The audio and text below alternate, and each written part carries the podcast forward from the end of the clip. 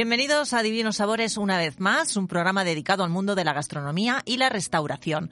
Aunque ahora mismo no sea muy buen momento, ni para una cosa o por la otra, pero otra vez sí, no lo sabemos. Con la esperanza de salir lo antes posible de este túnel, cada semana nos acercamos a profesionales del sector que nos muestran que el mundo no se ha parado y que sigue habiendo vida ahí afuera. Así que aprovechando que este fin de semana disfrutamos de un mejor clima, que ha salido el sol y han subido las temperaturas, empezamos el Divinos Sabores de hoy con Gema Santiago y una servidora Lola Carrasco.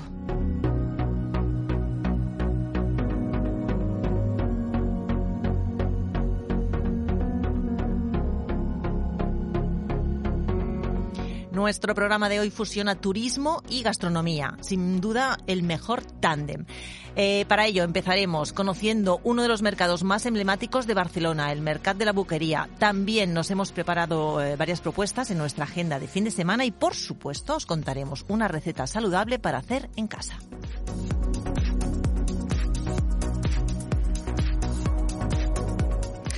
Muy buenas tardes, Gema. Un sábado más. Buenas tardes, Lola. ¿Con ganas? Pues con muchas ganas de empezar un nuevo programa Divinos Sabores. Bueno, aquí nos traes hoy para hablar de gastronomía. Pues nada mejor que eh, hablar de los mercados de abastos para encontrar el reflejo de la gastronomía de la ciudad y de todos los productos de temporada, de proximidad o no, pero en ocasiones es lo que se ve, lo que entra a través de los puertos, como en Barcelona.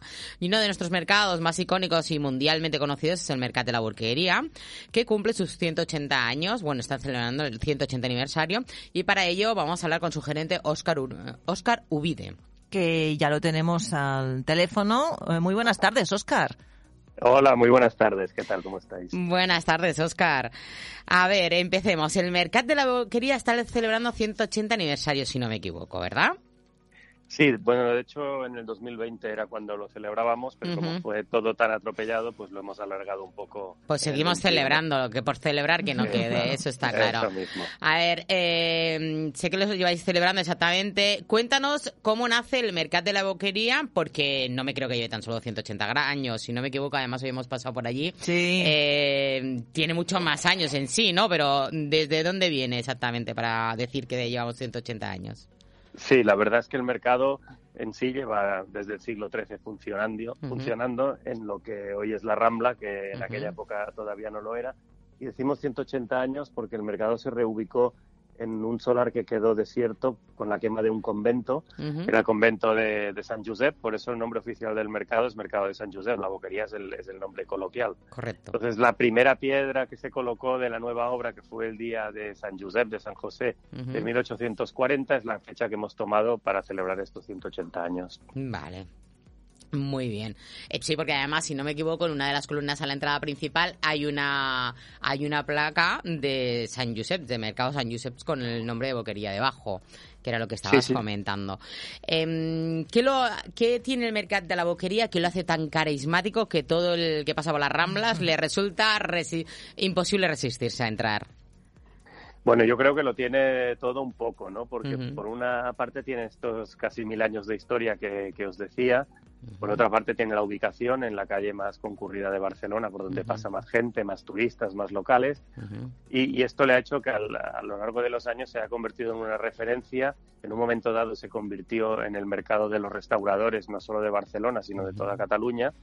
y, y, es un atractivo más en cuanto a que suma más, mm, más género, más producto que la gente cuando busca alguna cosa especial siempre la encuentra allí porque está para abastecer a la restauración. Pero es un pescado que, se muerde la cola, ¿no? La gente viene porque está el producto y el producto está porque viene la gente. Aparte de que la entrada, el arco de la entrada y la vidriera de la entrada es espectacular, si no me equivoco es modernista. Bueno, toda la estructura, ¿no? Que es de hierro forjado o... Sí, de hecho lo, único que tenemos como edificio es precisamente esto, el arco de la entrada muy, muy bonito. Y después tenemos un techo que recuerda un poco a las estaciones de, trenes, ¿no? Porque es un techo así un poco ferroviario, pero que no tenemos ninguna pared. Simplemente es un techo con un montón de columnas que lo aguantan. Correcto, porque además, eh, si no me equivoco, también fue uno de los primeros mercados en el ser tapado, en ser techado, ¿no? Como si dijéramos. Sí, sí, sí, bueno, por la historia en el momento en el que entró, aunque no fue el primero, porque el primero fue, el primero de Barcelona fue el mercado de Santa Catarina, que se hizo tapado. Eh, la boquería se tapó en el año 1818, creo. Primero con unas lonas y después ya se hizo esta estructura más, más regia. De acuerdo. Supongo que también, eh, yo creo que el mercado de la boquería, lo que decías, lo que estabas hablando, es un fiel reflejo también del cambio y de la evolución de la ciudad de Barcelona, ¿no? Así como todo el tema portuario, igual que dices que es donde se abastecen los restauradores, también el tener el puerto lo hace ser un mercado como mucho más atractivo porque le llegan muchísimo más producto. Claro, sí, la, ubicación que tiene cerca del puerto pues ha hecho que, de siempre llegara, ahora ya no porque las redes de distribución son otras, ¿no? Pero que siempre eh, todo lo que venía de ultramar, todo lo que venía eh, en barco, que era mucho, pues llegaba siempre a través de este, de este conducto, ¿no? Porque de hecho estamos al lado de la playa. correcto. ¿Qué destacarías eh, del mercado de la boquería? Porque no es el simple, como hemos dicho antes, es un mercado para abastecer a, los restauradores, pero ¿qué, destacarías ahora mismo que es como más emblemático? O, más carismático, que, la gente, o qué productos podemos encontrar y qué no podemos encontrar en toda Barcelona. Yo creo que lo, lo, que lo hace distinto de otros mercados es el número de establecimientos que tenemos. Estamos alrededor de los 200 y eso hace que en cada sector tú puedas encontrar todo el abanico tanto de precio como de buena relación calidad-precio como de calidad a cualquier precio. Entonces esto hace que todo el mundo que come que, somos todos, sea cliente potencial del, del, mercado, ¿no? Igual da que quieras comprar barato, caro, que quieras eh, algo especial, que quieras, por ejemplo, y por poneros un ejemplo de un producto concreto, en el mercado de mi barrio donde vivo yo, si quiero, un, por ejemplo, un hígado de, pato fresco, pues lo tengo que pedir porque habitualmente no lo tienen. Correcto. En cambio, hay un puesto en la boquería que toca 70, 80 tipos distintos de hígado de pato, desde el crudo hasta el elaborado. ¿no? ¿Por qué está? Pues porque la restauración lo requiere y hasta el producto. ¿Qué pasa? Que cuando la gente quiere el hígado fresco de pato, pues ¿dónde va? la boquería porque sabe que allí lo va a encontrar siempre y no lo tiene que, encargar. Bueno, es como cuando llegan las épocas de las Navidades y tú quieres coger un producto o tienes una cena especial y quieres sorprender a tus invitados. Yo creo que en muchas de las ocasiones cuando pensamos, pensamos eso, en ir al mercado de la boquería porque sabes que vas a encontrar todo también. O vas a encontrar esas cosas para sorprender, sobre todo, ¿no? Claro, Navidad es la, fecha importante del mercado, ¿no? Porque durante todo el año es verdad que tenemos mucho turismo, bueno, teníamos, ahora no tenemos a nadie, tenemos mucho turismo, pero en Navidad no, los días antes de Navidad y todo el, todo el proceso, digamos, desde el 20 de diciembre hasta después de Reyes, es 100% eh, local, ¿no? Entonces, claro, la gente viene a comprar aquellos capones, que es muy típico aquí en, Cataluña, ¿no? En Navidad comer el capón, eh, a comer el marisco para, para Nochebuena, bueno, todo este producto que realmente en Navidad no miramos el bolsillo, compramos calidad casi a cualquier precio, ¿no? Yo quisiera poner en compromiso a Oscar que nos dijera algún producto o algún alimento muy exótico original que, no se encuentre en otro sitio de Barcelona y que se encuentre en la boquería. Pues mira, por ejemplo, piedras. ¿Piedras? Piedras para comer, sí. En las culturas, ¿ves cómo te he sorprendido? Total. Madre mía, cuenta, cuenta. En ciertas culturas africanas, las mujeres cuando quedan embarazadas, como no pueden tomar calcio de ninguna otra manera, cogen unas piedras y las van lamiendo y la piedra se va deshaciendo y así aportan ese calcio que les falta para, para este periodo de, de embarazo, ¿no? Entonces hay una tienda en la boquería especializada en, productos de todo el mundo y entre otras cosas tiene, tiene estas piedras que tienen un nombre que no te puedo repetir ahora mismo porque, muy interesante ¿eh? bueno podemos invitar ¿eh? a los oyentes a que vayan a la boquería y pregunten y lo busquen ¿no? eso a comprar piedras. Claro. ¿dónde se venden las piedras con calcio? además como pesan pues enseguida sube el, el, precio. se pone claro claro claro. Eso está bien. Eh, Ahora corren malos momentos, como estabas hablando, lo del tema de los turistas, ¿vale? Sí que hemos estado diciendo que estamos animando a todo el mundo. Sí que hubo una época, yo creo que hubo una época en la que la gente de Barcelona no rehuíamos de la boquería, pero bueno, yo costaba un poco costaba más, un poco más bajar, ya no solo por la boquería en sí, sino yo creo que era las Ramblas, la boquería, toda esa zona era como que nos la habían, vamos a decir así, invadido los turistas. Sí, pero yo voy a preguntarle también una cosa a Oscar en relación a eso. También hay como esa leyenda urbana, y seguramente él nos lo va a desmentir, que precisamente por em, ser un mercado más turístico, los precios también eran más altos, tanto de restauración como de productos. Entonces, igual también era una manera de que la gente no fuera a la boquería y eso a lo mejor no es exactamente así. No sé, Oscar, tú qué. No, no, mira. El tema del, turismo que existe y que a veces pues puede ser resultar molesto. Yo tengo una foto en el despacho del mercado hace 100 años y no cabía ni una aguja. O sea, el mercado estaba muchísimo más lleno que, cuando había el turismo. Bueno, que ahora desde luego, cuando venía el turismo. Eh, y no cabía una aguja. Eh, ¿Qué pasa? Que el perfil era distinto. Toda la foto se ven muchísimas mujeres con un cesto que van a comprar. Con lo cual, quiero decir que la acción de la compra era mucho más incómoda hace 30, 40, 50 años, cuando yo era pequeño o cuando iba mi abuela, que ahora, porque ahora si vas a comprar, de hecho, vas directamente a los puestos donde tú quieres el fresco, que no son los puestos donde compran los turistas. Entonces, aquellas colas que yo recuerdo cuando era pequeño iba con mi madre, esto no, no existe. Lo que pasa es que nos hemos vuelto eh, cómodos a la hora de comprar, a la hora de cocinar, se buscan productos en gamas muy, muy avanzadas para no perder tiempo para cocinar porque, bueno, pues porque hemos ido por aquí, porque damos preferencia a ocupar el tiempo en, en, otras cosas, ¿no? Y el hecho de bajar, es verdad que el hecho de bajar a Boquería o de bajar al centro, pues muchas veces nos, nos da pereza. Y en relación a lo que decíais del precio, pues mm, sí que es una leyenda urbana, sí que es verdad que siempre en Barcelona, cuando has ido a cenar a casa de unos amigos y te han dicho que esto es de la boquería, tiene como un plus de, calidad. Es decir, se han gastado el dinero porque venimos a cenar, ¿no? Pero realmente la boquería es el mercado más barato o el más caro, según lo que busques. Según lo, que os decía antes, ¿no? Como cada sector tiene muchos establecimientos, pues hay algunos que van a, a precio muy, muy barato y otros pues que van a un precio carísimo a cambio de una calidad, muy buena también. O también según qué productos, claro, en función de que si es el único lugar de Barcelona donde lo puedes encontrar, pues claro, eh, tendrá un precio determinado bueno, sí, hay Las piedras, por ejemplo, no sé lo que valen, pero si no hay más sitios donde las vendan, claro. la oferta la y la demanda, ¿no? La exclusividad, también se paga. Bueno, yo podía prescindir sin comer piedra.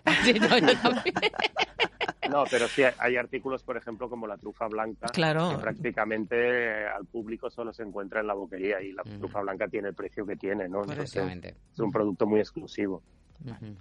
Bueno, y luego aparte también os estáis modernizando, ¿no? Porque si yo no me equivoco, ahora aceptáis también, ¿hacéis eh, venta online? ¿Puede ser? Sí, sí, hacemos bueno, todo lo que Y a servicio a domicilio y todo lo que tengo que... Bueno, además esto... Después de este año... Mm, lo que haga falta. Eh, drástico que ha habido, eh, os habéis modernizado, ¿no? Aparte de eso, os habéis modernizado mucho y, y lo que decíamos, que sí que la gente, lo que decías tú, que antes solo había el mercado para ir a comprar dentro de lo que cabe. Ahora tenemos mucha variedad y en todos los barrios tenemos supermercados, mercados, mm, pequeño comercio... Mm. Pero yo no sé si hay como un plan, ¿no? Para a cambiar la Rambla. Yo no sé si Oscar y la boquería en sí preferirían tener un entorno diferente al que tienen ahora, que a lo mejor favorecería que la gente fuera más a ese mercado? Bueno, lo que nos gustaría básicamente, el pan de la Rambla es importante y cuando se haga la renovación, que va con mucho retraso y que, estamos exigiendo todos los que estamos en la Rambla, sin duda beneficiará pues a, todo el comercio de la Rambla y a nosotros pues por extensión porque estamos allí, ¿no? Lo que pedimos, lo que pedimos es que, el barrio sea un barrio seguro, que sea un entorno en el que no haya no, de miedo pasear, que no digo que lo dé, pero sí más que en otros barrios de, de la ciudad al final que la gente cuando baje, pues sea como hace muchos años que bajar a pasear por la Rambla y callejear por allí, mm, era, era, era muy placentero, ¿no? Y no tenías que sufrir porque te, te pegaran ningún susto. Yo creo que esto nos ayudaría mucho.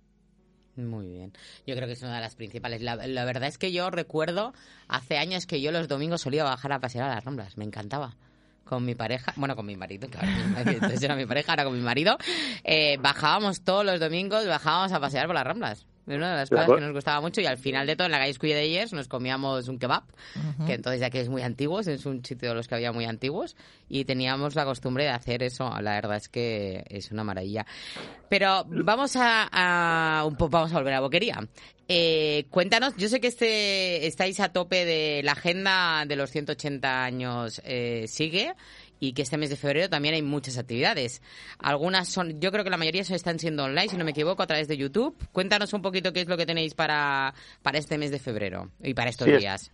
Esto nos giró completamente, quiero decir, la pandemia nos giró completamente el planteamiento que teníamos porque pensábamos en clases presenciales, degustaciones y ahora al final pues lo único que podemos hacer es, es eh, clases telemáticas en streaming por nuestro canal de YouTube pero bueno, es una manera de hacer llegar, lo que pasa es que no llegan los olores, no llegan los sabores, Pero, pero sí que llega la, la, vista. Pues mira, este mes de febrero tenemos, aunque no sea febrero, este mismo sábado, participamos en el, en el ciclo de Cenegra que se hace en la ciudad, de novela, de novela negra, hacemos una tertulia en el aula. Eh, tenemos la semana que viene, por ejemplo, una, una clase de cocina de unos, de unos cocineros de Berjas que harán la, la famosa sopa de Berjas, que es una, una olla muy grande que se cuece durante mucho tiempo. Tenemos, por ejemplo, las cocinas del mundo con Isma Prados. Tenemos en la, en la categoría del chef convidat que vienen estos cocineros de más, más renombre, estrellas Michelin y tal. Viene Rafa Zafra del, restaurante Estimar. Eh, bueno, vamos teniendo cosas. Vamos, tenemos una tertulia por ejemplo, que hacemos entre un comerciante del mercado y alguna personalidad dentro del mundo de la gastronomía. Este mes es la última ya, por ejemplo, viene el Kim de la Buquería, el, Kim, famoso bar, que hace un tete con Carmen Ruscalleda. de, cómo era la alimentación hace años y cómo ha ido evolucionando en según qué sectores, ¿no? pues en este caso en la restauración. Y por último, si todo va bien, el día 27 cerramos ya el 180 aniversario con una clase de, Cristian Escriba que nos hará pues el pastel de que teníamos que soplar en su día y que no pudimos soplar, pues nos lo hará en una clase de cocina el pastel conmemorativo de, los 180 años de la boquería. Fantástico. Y alguna otra cosa que seguro que me dejo. ¿eh? bueno, igualmente para toda la información, porque ahora mismo recordar todo el mundo todo lo que has dicho es un poco complicado, en la página web, en, boquería.barcelona, si no me equivoco, encontraréis eh, todo el programa. ¿De acuerdo? Eso, eso mismo. Yo creo que allí mejor que dirigir a todos los espectadores, a todos los oyentes que, miren en la, en la boquería, porque además, como dices tú, hay cosas muy interesantes. Yo si no recuerdo mal, estoy recordando ahora mismo que justamente hace un año estuve yo precisamente en una de las primeras charlas que hubieron de la boquería, en la sala que tenéis arriba, junto a Descanse en Paz, Luisa. Sí, justo, hace un, justo, hace, un año, ¿verdad? Entonces, pues, eh, me ha traído buenos recuerdos por parte. Sí, la verdad es que fue una, una situación muy emotiva porque ninguno de los que estábamos allí sabíamos su, situación, o no, por lo menos yo no lo sabía, y desgraciadamente pues pasaron dos meses que falleció. Efectivamente. Bueno, Oscar, muchísimas gracias por tu tiempo y por tu participación en Divinos Sabores. Esperamos poder hablar contigo nuevamente y yo seguro que me acercaré y estaré chafardeando alguno de, los, de las clases que vais a dar. Muchísimas gracias. Allí os espero para cuando queráis venir y si nos abren la restauración, pues nos tomaremos una caña media mañana. Hombre, al kin de, al de la boquería nos acercaremos un día a la una al mediodía, aunque sea tomar un vermut. Perfecto. Venga, un abrazo. Un abrazo.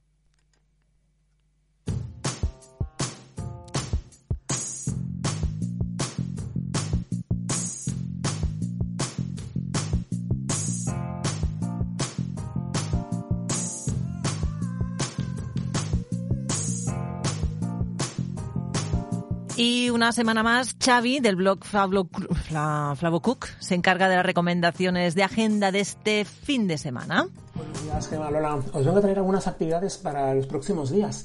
La primera de ellas nos traslada directamente a Molins de Rey, porque esta semana se ha inaugurado la 170 edición de la Fira de la Candelera. Una edición marcada por gran parte de sus actividades virtuales y que toda su programación la podéis encontrar en la web candelera.cat. A destacar un par de ellas. El próximo miércoles día 3, un maridaje solidario con la garnacha valenta, una acción en beneficio del proyecto para los valientes Hospital San Juan de de Barcelona y que el próximo fin de semana, el del 6 y el 7 de febrero, siguen los desayunos de arrieros en todos los bares y restaurantes de la ciudad donde se podrán degustar platos típicos de la curadela. Y otra de las actividades que os quería recomendar, en este caso de turismo, nos traslada hasta Barcelona y en este caso una ruta visita guiada por eh, Vallvidrera, el pulmón eh, de la ciudad, de Pulmón Verde de la ciudad de Barcelona. Es el próximo martes, día 4 de febrero, y lo organiza Arquitectura de Cataluña. Una visita guiada que nos traslada a la naturaleza, la historia y la arquitectura de Vallvidrera. En la información la encontraréis dentro de la web arquitectura de Cataluña.cat barra Vallvidrera. Pues nada, desearos un feliz, feliz fin de semana. Hasta luego.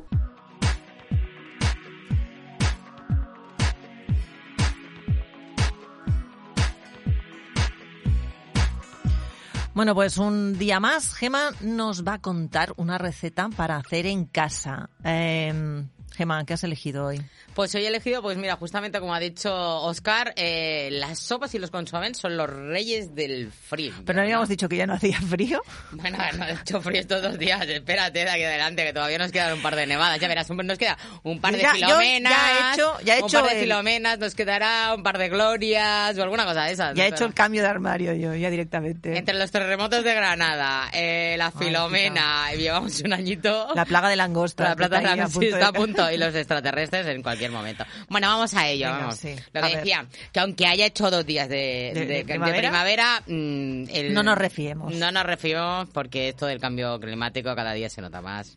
Y cada día onda- vamos a pasar invierno-verano a todas horas, de día a día. Bueno. Bueno, a lo que vamos. Eh, los que me seguís por Instagram, acabamos de preparar un consomé. He estado en directo con Ángels Puntas de La Patente, eh, que lo tenéis colgado en mi perfil de Divinos Sabores, ¿de acuerdo? Hemos hecho un consomé, ¿de acuerdo? Express de gamba roja con hortalizas y verduras del mar. Vale. Hay dos vertientes, dos vertientes para los que habréis visto ya lo sabréis. La versión eh, muy moderna Sí. y la versión clásica, Ajá. ¿vale? Pero los ingredientes son los mismos. Vamos a ver, para cuatro personas, un, eh, un diente de ajo, una zanahoria, un tomate maduro, medio porro, la parte blanca, ¿vale? Una cebolla, 250 gramos de gamba roja, 50 gramos de, de algas, pueden ser codium, eh, dusel de lechuga o espagueti de mar o kombu, ¿vale? Eh, o un poco de todo. Estoy a gusto. Una cucharada generosa de casobishi. ¿Y eso qué es? Es, es, mm, sí, es como un eh, potenciador de sabor. Vale. ¿De acuerdo? Eh, 10 gramos de gamba deshidratada, esto es opcional si queréis más que nada es para la decoración, principalmente tomillo, pimentón dulce de la vera, salmaldon, AOV, eh, que es aceite de oliva virgen extra, Ajá. ¿vale? Y una cafetera express, vais a necesitar. Una cafetera express. pero- Una cafetera express, bueno, una cafetera, las italianas, la de toda la vida. O sea, tú te refieres a- al cachirulo. Sí. No, no, no a una cafetera de café. O sea, no el café de dentro. No, no, no, no, a la cafetera express o una olla express. Ah, o sea, es para O cocinar. una olla es para cocinarlo, sí, exacto, es para Vale. cocinar. Elaboración. Empezamos. Vamos a pelar las gambas y las reservamos las cabezas y las pieles por otro lado. No lo tiramos, no tiramos nada, ¿vale? Entonces, cortamos finamente eh, las hortalizas y las algas y las rehogamos con un poco de aceite de oliva, ¿vale? A fuego medio bajo, ¿vale? Vale. Cuando estén empiecen a estar doradas, las retiramos. Entonces, no las retiramos. Entonces, incorporamos las cabezas y las pieles de gamba y las gambas deshidratadas y el kosobushi. Lo dejamos todo, eh, todo eh, cocinar, hacer un poco de chup chup durante 3-4 minutos, junto con las hortalizas. Eh, presionamos las cabezas para que salga jugo, ¿vale? Para su jugo dentro. Y aderezamos con sal, pimiento, tomillo e introducimos en la cafetera express. O sea, todo esto que me has contado lo haces en una paella. Sí, exacto. Vale. Eso lo hago en una sartén. Una sartén. De acuerdo, entonces cuando ya lo tengo todo prácticamente hecho, lo metemos en, el, en la cazolita de la cafetera. ¿vale? Donde meterías el café, Sí. pues ahí metes eso, Ajá. ¿vale? Entonces, y lo dejas eh, que salga. O sea, debajo pones el agua. Exacto, pones el agua, como en si de fuera un café, café, pones, pones el agua. eh, lo que hemos mezclado. Efectivamente, y haces como si fuera a hacer un café. Se puede hacer también la versión clásica, vamos a hacer la versión clásica, porque la del café ya veo que no, no de esto. Esto es muy no bonito, prospera. esto es muy bonito, esto es muy bonito porque cuando tú vas a servirlo lo sirves desde la misma cafetera, con lo cual Vale. queda muy mono. Vale, o sea, lo que hace es el agua eh, Claro, sube. sube Ujú. y se, Y se se empapa, empapa con, el, con el lo que tienes puesto en. Efectivamente. Vale, vale, vale. Tardará más porque será como muy compacto. Y la versión clásica es que lo metes todo en una olla. En una olla y lo dejas cocer 15-20 Vale, minutos Entonces ese- fuego. ese- ese- esa agua se impregna del- de lo que hayas puesto, de las gambas y Mm. compañía. Luego ponemos en el plato, en la parte de abajo, ponemos unas brochetas, podemos hacer como unas brochetas de las gambas, ¿de acuerdo? E- Y le ponemos el consomé por encima, calentito. Ajá, Y tenemos un caldo fantástico. muy bien. Lo bueno es que si tú esto puedes hacer con más cantidad y con más agua y puedes hacer, eh, sería como un fumete de gamba roja. Ya. Y luego te sirve pues para hacer cualquier cosa, tanto como consomé como para hacer una, un arroz, que te saldría buenísimo, o cualquier otra cosa. Bueno, no lo sé, no sé si lo voy a hacer porque yo no soy mucho de consomés, pero lo de la cafetera esta Está molado. me ha, me gustado, aunque no tengo cafetera de estas. Bueno, pero igual con otras también se puede hacer. Bueno, lo que hemos estado mirando antes. Si un, chi- un chef con, en una, en, Ah, con sí, una cafetera, ya lo hablaremos una en- plancha, Tenemos que hacer un programa dedicado a, a cosas raras. A Cocinar. cocinar, raro. bueno, cocinar No. raro, cocinar con elementos O con no- electrodomésticos. Con electrodomésticos no... Eh, no no creados para cocinar. Correcto. Electrodomésticos o otros. Sí, porque me estoy acordando también. Otras que herramientas. Hubo una época en la que salió así mucho por Instagram el cocinar en, en el lavavajillas. Ah, es verdad, sí. Sí, verdad. durante una época, ¿te acuerdas? Como, como al vapor o algo así quedaba, no, ¿no? no, no, a vapor, no, queda con cocido. Sí. Cocido. Bueno, Bueno, pues ya ya, hablaremos. sí, ya lo hablaremos, que si no nos liamos. Pues nada.